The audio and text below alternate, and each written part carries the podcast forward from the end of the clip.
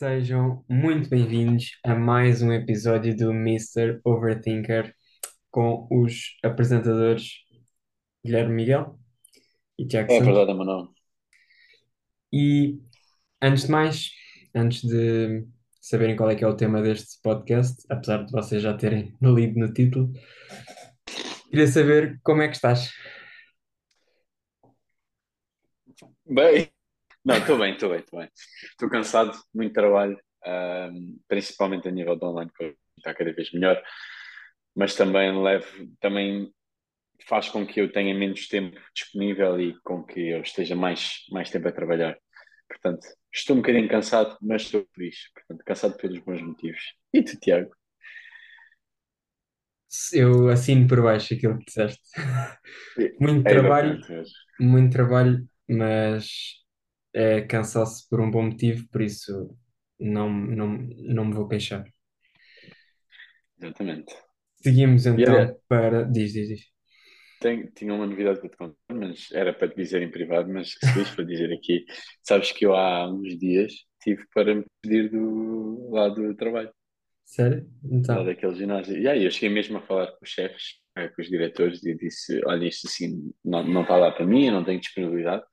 E a verdade é que eu estou com muito pouca disponibilidade a nível de tempo para despender no ginásio, mas lá está, e depois só fiquei porque eles realmente. hum, foram, para já foram super simpáticos, né?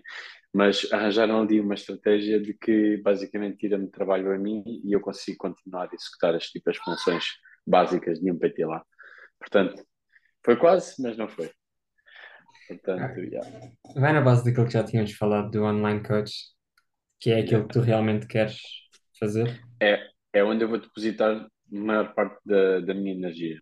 A partir do momento que eu sinto que o meu online coaching está a perder qualidade ou, ou que eu não estou com tanta disponibilidade para o serviço, aí eu deixo tudo o resto e, e foco-me só no acompanhamento online, porque no fim do dia é isso, é isso que realmente paga as contas, é isso que realmente eu quero fazer, portanto, yeah. É, isso, pronto, é essa a prioridade. Vamos então onwards. ao, ao, ao, ao Assunto. episódio. Vamos ao episódio. Exatamente, vamos ao episódio. Sejam bem-vindos a mais um episódio.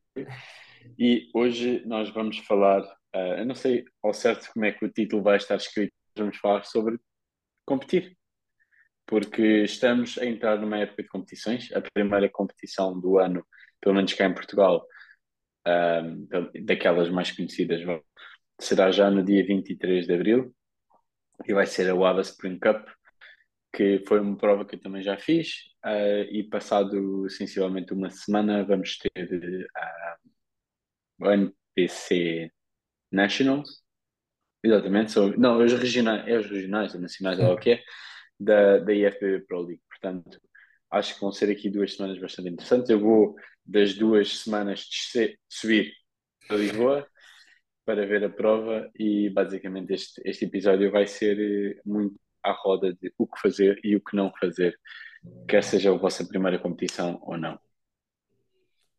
Exatamente. Tu vais falar mais neste episódio, visto que isso já que a tens a pensar. tua, a tua cota parte de, de competições e de Yeah. medalhas também, diga-se. E, e não há mal nenhum. Então diz-me, queres começar sobre o que fazer ou o que não fazer? Ah, eu, eu escrevi uma lista aqui de, de pontos. Não, não tem uma ordem, embora eu vá tentar eh, trazer, eh, trazer uma ordem, mas vamos dividir por três: pré-show, show e post-show, porque eu acho que também é importante falar sobre o que não fazer e o que fazer depois numa prova. Portanto, Verdade. eu acho que o maior, aquilo que nós mais vamos ter de falar vai ser no pré, portanto, o, o pré-contest é muito importante. E o primeiro ponto é teres a certeza de que tiveste tempo suficiente para te preparares. Eu acho que hoje em dia a maior parte das pessoas quer tanto competir que fazem dietas em 10 semanas ou em 8 semanas e estão prontos para competir, ou acham que estão prontos para competir. Eu acho que isto aqui é um ponto muito importante de se falar porque, honestamente, hoje em dia o nível está tão alto que eu dificilmente acredito que, pelo menos naturais, uh, consigam atingir um pico de condição excelente em 10 semanas. A não ser que já estejam completamente secos antes de começarem uma, uma prep. mas falando de passar de um book para contest prep condition, eu acho que é preciso no mínimo 16 semanas. Isto é, isto é a minha opinião. Sim, isto, isto só para dar aqui um contexto para quem não, não está dentro de- do assunto. Uh, esta parte que vamos falar mais é a prep, que é a parte onde, uh, depois de uma fase de, de massing ou de bulking, uh, onde se, o objetivo é ganhar o máximo de massa muscular possível, se acaba por limpar e tirar a massa gorda toda que está por cima e, e ficar pronto para ir a palco. E nesse ponto tu Exatamente. podes falar da tua primeira prep, não é? Que eu lembro-me de tu me teres dito que fizeste uma prep de Três semanas. pouquíssimas semanas, exato. Lá está, isto, imagina, eu a minha primeira prep não foi, eu não fui com aquela coisa de, eu, eu nem sabia para o que é que eu ia. Eu literalmente, eu pensei, "Bem, eu já estou seco, porque eu já vinha a secar, tipo, por mim, sem fazer dieta, eh, porque eu já era um indivíduo magro, já vinha a secar desde, sei lá, um mês ou uma coisa assim, e chegou de uma altura que eu realmente, pá, não sabia o que fazer, porque o meu corpo não mudava, então aí sim, falei com o Filipe e fizemos uma preparação de três semanas. Mas era para uma categoria que hoje em dia já triplicou a, a- já triplicou a fama e já triplicou a performance, no sentido em que eu, se calhar, quando ganhei model a primeira vez, hoje nem fazia top 5. Vamos, vamos pôr dessa forma, porque assim, a- a- o, o nível, mesmo em model, em men's model, que é uma categoria da UABA, está alto. Todas as categorias hoje em dia estão altas. O que acontece? Aquilo que eu se calhar conseguia fazer em três semanas, agora leva-me 16. Ou, ou, ou pelo menos para ter o mesmo resultado. mesmo, exato. E o que é que acontece? Acho que acho que já não existem quase categorias introdutórias. Acho que já, já estão todas num nível tão bom que, que acho que é preciso levar todas as preparações com, com a mesma seriedade. Quer te estejas a preparar para a Olímpia, quer te estejas a preparar para Men's Model do ABA. Ok? Portanto, o primeiro ponto fulcral aqui é dar tempo ao teu corpo de, de realmente atingir o de, de condição.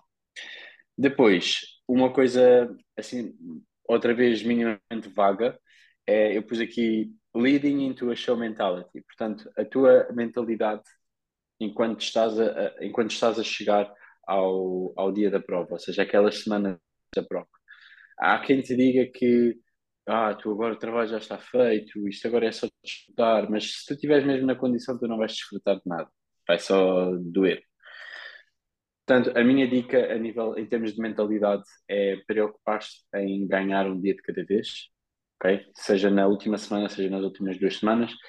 E o que é que eu quero dizer com isto? É importante que tu faças tudo o que tu tens a fazer cada dia, dia após dia. O que tens a fazer, faz da melhor maneira que tu conseguires. Seja as refeições, seja o cardio, seja o treino. Tu pensar que o cardio é uma competição, o treino é uma competição, uh, a forma como tu fazes a tua cama é uma competição, porque essas pequenas vitórias já te vão dar um embalo enorme para quando tu chegares ao dia da prova tu já te sentires vencedor. ok? E acho que isso é muito importante, a mentalidade com que nós nos aproximamos de uma prova. E acho que isso também se aplica ao teu caso. Sim, sim, sim, sem dúvida. Mas era isso mesmo que eu ia dizer, olhar para cada ponto do dia e vê-lo e, e, e realizá-lo e depois pensar que foi uma vitória no sentido em que é menos uma coisa ah, a fazer nesse dia. E, e é como tu disseste, preocupar-nos apenas com aquilo que, preocuparem-se apenas com aquilo que conseguem controlar, que no- neste caso seria o treino, a alimentação, aquilo que comemos, aquilo que entra, ah, e o descanso, no fundo. Exatamente. Obviamente que o Exatamente. cardio também está tá incluído dentro do, do, do treino e óbvio que demora a passar, mas se nos formos focando nessas pequenas coisas e as considerarmos cada uma como, ok, já fiz isto, agora já só Uhum. falta isto. Eu, lá está, eu, eu já passei também pelo, pelo contrário, já passei pelo contrário de estar sempre a pensar no dia da prova, ou seja, quase que não pensava no dia. Aliás, isso aconteceu nesta preparação, eu estava sempre, ok, faltam três semanas, faltam duas semanas e cinco dias, falta uma semana, sete dias e sete horas. Ou seja, eu pensava tão no futuro que eu acabei por não viver o presente e acabei por não, não celebrar essas pequenas vitórias do dia a dia, como um cardio que me custou mais. Eu simplesmente fiz o cardio e fui-me embora. Nem pensei que, uau, tipo, este cardio foi mesmo difícil, mas eu superei. Uhum. E eu acho que se calhar quando as pessoas levam cada vitória como uma vitória, ou, ou cada degrau subido como uma vitória, eu acho que já chegam às provas já com outra embalde e com outra motivação. Essa é a minha porque opinião. Acaba, lá está, acaba por estar mais presente e dar mais valor a todo o processo. E dando dúvida. mais valor a todo o processo, chegamos lá e sabemos, ok, isto foi duro, mas cumpri aquilo que tinha a cumprir e agora é desfrutar de mais um degrau, que é, neste caso, o degrau para o palco. Exatamente. E falando aqui de, de- estamos a falar de mindset, portanto é também um bom, um bom gancho falar sobre confiança. Sim. Confiança é, se não o ponto mais importante, dos pontos mais importantes, não só numa preparação, como também no dia da prova. É super importante transmitir confiança e é super importante sentirmos confiantes. Porque o atleta que não se sentir confiante dele próprio é um atleta que não transparece segurança e isso aí nota-se. Os júris notam isso a milhas de distância. Portanto, trabalhar muito neste sentido, trabalhar no sentido de ter um bom mindset, trabalhar no sentido de estar confiante, mesmo que tu saibas, porque nós olhamos ao espelho e nós sabemos os nossos pontos fracos, mas é importante que não os demonstremos, não os demonstremos. Eu lembro-me que muitas vezes em prep me perguntaram, Guilherme, qual é que é o teu ponto fraco? E eu dizia sempre, eu não tenho pontos fracos. Se tenho, não os conheço.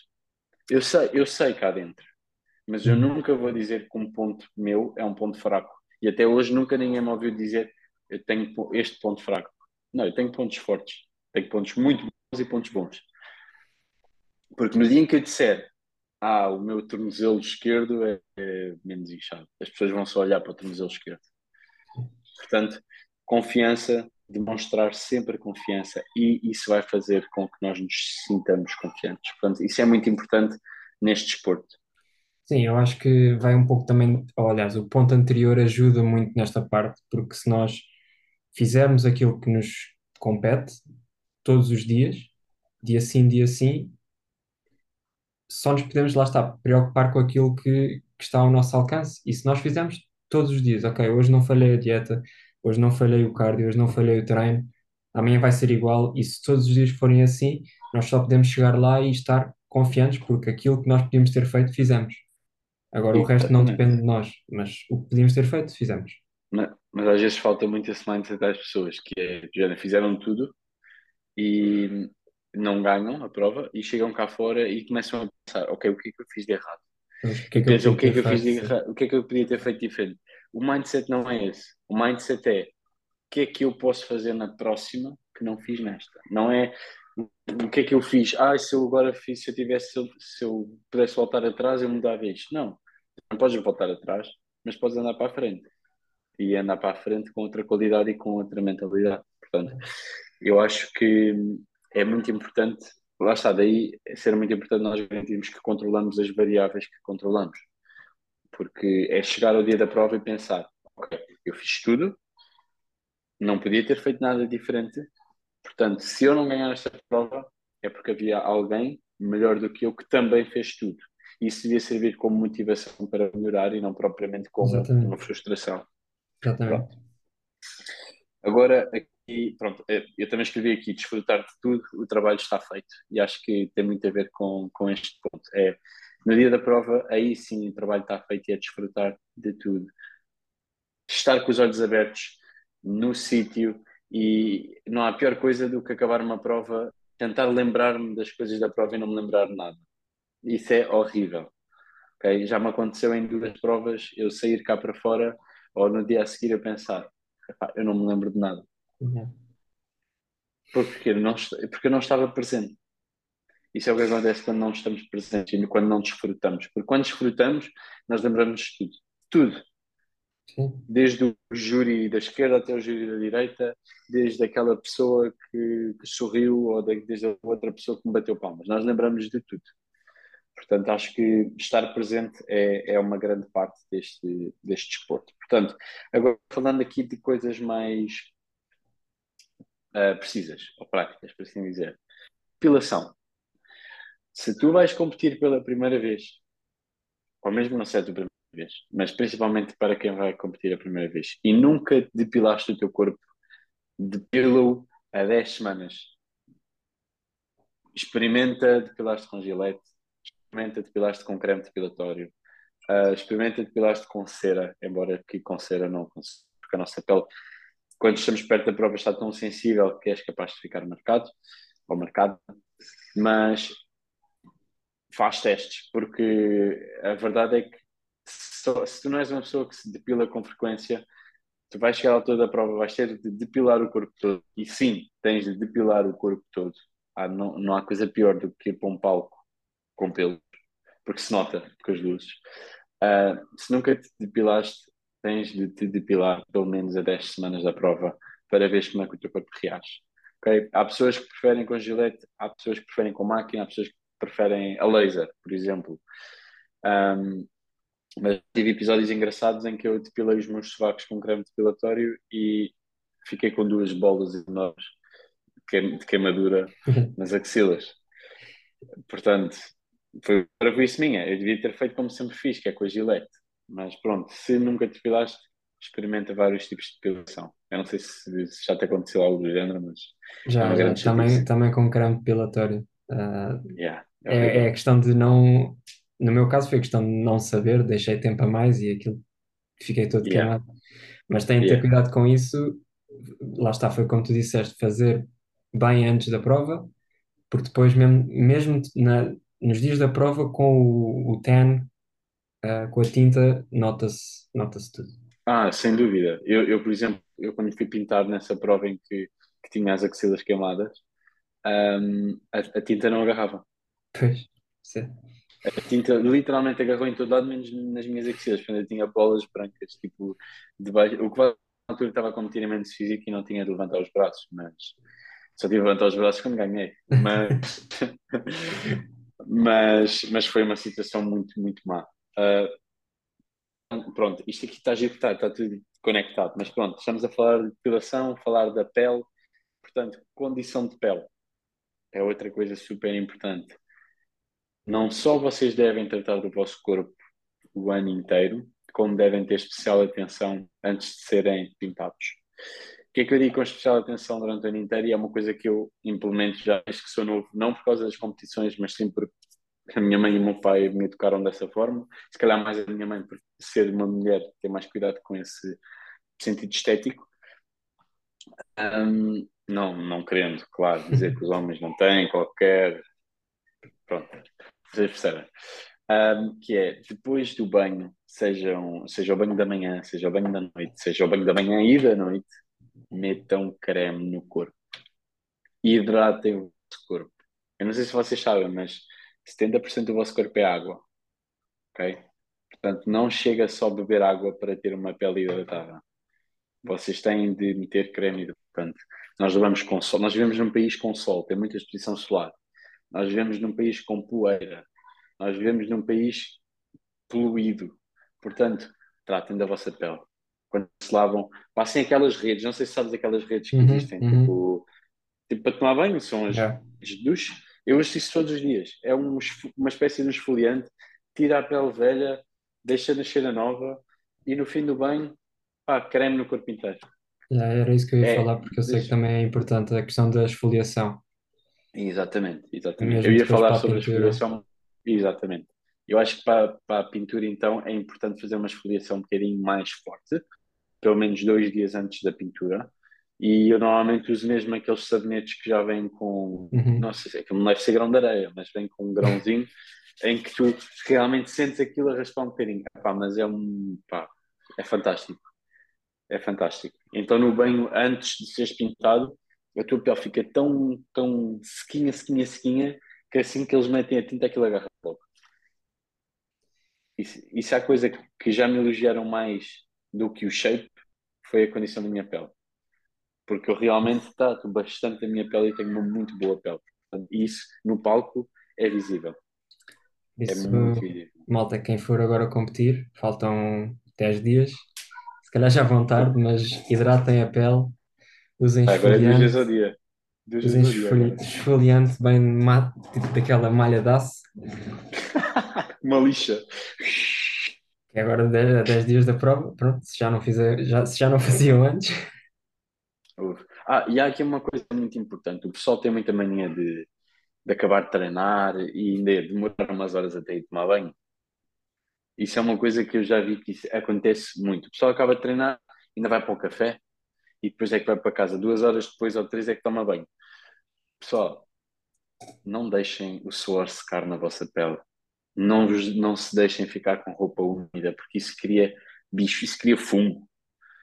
E, e vocês não querem ter problemas de como eczema ou outras porcarias quaisquer que podem ocorrer com essa concentração de umidade. Já é chato nós, durante o dia, andarmos de boxers ou de cuecas, dependendo do gosto de cada um, e estar calor e nós começarmos a suar, por exemplo, das virilhas e tudo mais. Já estamos ali numa zona, já, aquela zona já é muito exposta à umidade. Se não forem tomar banho a seguir ao treino, vocês vão reparar que vão começar a ficar com comichão, vão começar a ficar com eczema ou borbulhinhas pequeninas, e é preciso ter muita atenção em relação a isso, porque isso vai afetar a vossa pele. Vai, sem dúvida, e não só a pele, vai afetar o vosso look no geral, porque lá está, tudo o que vocês veem num show de culturismo é pele. Portanto, tratem da vossa pele, tratem a vossa pele como tratam o vosso treino. Sejam um bocadinho mais fofos com a vossa pele, mas, mas sejam Próximo. sérios em relação a isso. Próximo ponto. Próximo ponto, depilação está maquilhagem. Para as mulheres eu não vou falar porque eu não eu sou de leigo na maquilhagem das mulheres, embora saiba que é bastante necessário. Agora, eu já sei de, de atletas homens que se maquilham antes do palco, que não se maquilham antes do palco. Eu nunca me maquilhei, o máximo que eu meti foi base na cara para condizer o tom de pele do corpo com a cara, mas se tu fores uma pessoa, por exemplo, eu no meu caso, eu tenho os olhos rasgados, são muito pequenos, independentemente do que eu faça aos meus olhos, tu nunca vais ver bem os meus olhos. Mas uma pessoa como tu, por exemplo, que tem os olhos normais, de dimensão normal, por exemplo, pode, pode sempre ganhar hum, ter um bocado de rímel Ok. no- nos olhos. E não há qualquer problema com isso. Pôr um bocado de rímel vai chamar a atenção para os olhos. E eu não sei se vocês têm noção ou não, mas, por exemplo, uma pessoa com os olhos bonitos chama sempre mais a atenção do que uma pessoa com os olhos normais, na minha opinião. Em tudo na vida. Ou seja, cativa. E nós ali em cima do palco, o que é que nós estamos a fazer? A cativar, cativar o júri. Portanto, qualquer coisinha que vocês possam usar a vosso favor para chamar a atenção, usem. Neste caso, pronto, a maquilhagem pode ser uma boa, uma boa estratégia. Falando também assim de estética, cabelo. Das duas, uma, ou vocês são carecas como eu e não se têm de preocupar muito com isso, ou então vocês têm de ter a certeza que o vosso cabelo está impecável. E quando eu digo impecável, é um cabelo tratado, um cabelo penteado e é um cabelo que, con, condi, que, que- como é que se diz? Que esteja a condizer Sim. com, com o O shape. físico. Exato. Exatamente. Ah, eu não sei quanto a rabos de cavalo ah, em provas, eu não sou grande fã e ainda há pouco tempo falei disso com Marta, porque rabos de cavalo, para mim, eu nunca vi ninguém ganhar um, um Pro Show ou nunca vi ninguém a ganhar um, um Olímpia de rabo de cavalo, nem mulheres nem homens, portanto, eu se calhar evitava. Essa é a minha, minha opinião. Próximo ponto, a cabelo está, depilação está, a maquilhagem está. Dicas para o bronze é simplesmente aquilo, esfoliação, esfoliação, esfoliação, esfoliação. Não usar desodorizante antes de serem pintados. Pessoal, não vão para a vossa pintura com, com, com desodorizante, porque a tinta não vai agarrar. Nem com creme, porque a tinta não vai agarrar. Portanto, antes de serem pintados, tomem um banho de água. Com, podem pôr gel de banho, façam a vossa última esfoliação, mas depois não metam, não metam, não metam perfume, não metam desodorizante, não metam creme, não metam nada. É mesmo para ir assim. Vão cheirar mal? Sim, vão. Mas é para ir assim, senão a tinta não agarra. Ok? Outra coisa muito importante. Façam a vossa mala para o dia da prova, no dia antes. Porque vocês, neste, neste momento, antes da prova, vocês já não estão com cabeça para mais nada a não ser para competir. Portanto, a probabilidade de vocês esquecerem dos vossos calções, ou dos vossos, ou das vossas, da vossa tanga de competição, ou do vosso dorsal, a probabilidade é tão grande. Portanto, peçam ajuda. Para já, não há problema nenhum em pedir ajuda para fazer uma mochila. Façam uma lista das coisas que vocês realmente precisam para levar. Eu faço sempre. Mas eu faço listas para tudo, é para as compras, é para ir aqui, é para ir ali. Às vezes até para falar ao telefone eu faço uma lista dos tópicos que tenho de falar, tipo com seguradoras e assim, mas pronto. Um, façam uma lista e assegurem-se que têm tudo, porque não há, não, não é muito giro chegarem ao dia da prova, chegarem ao, ao venue da prova e, ah, meu dorsal, fica em casa. Ah, os meus calções estão em casa. Depois andam lá a correr de um lado para o outro, feitos malucos, Queres... Yeah. Queres falar um pouco do que é que achas que é preciso levar para o dia da prova? Ora bem, coisas importantes para da prova. Elásticos para aquecer, ou alpetes, portanto, utensílios para aquecer. A comida, tens sempre de levar comida. Não. O dorsal, que sem ele não competes. Os teus calções ou a tua tanga de competição, ou no caso das, das senhoras, o biquíni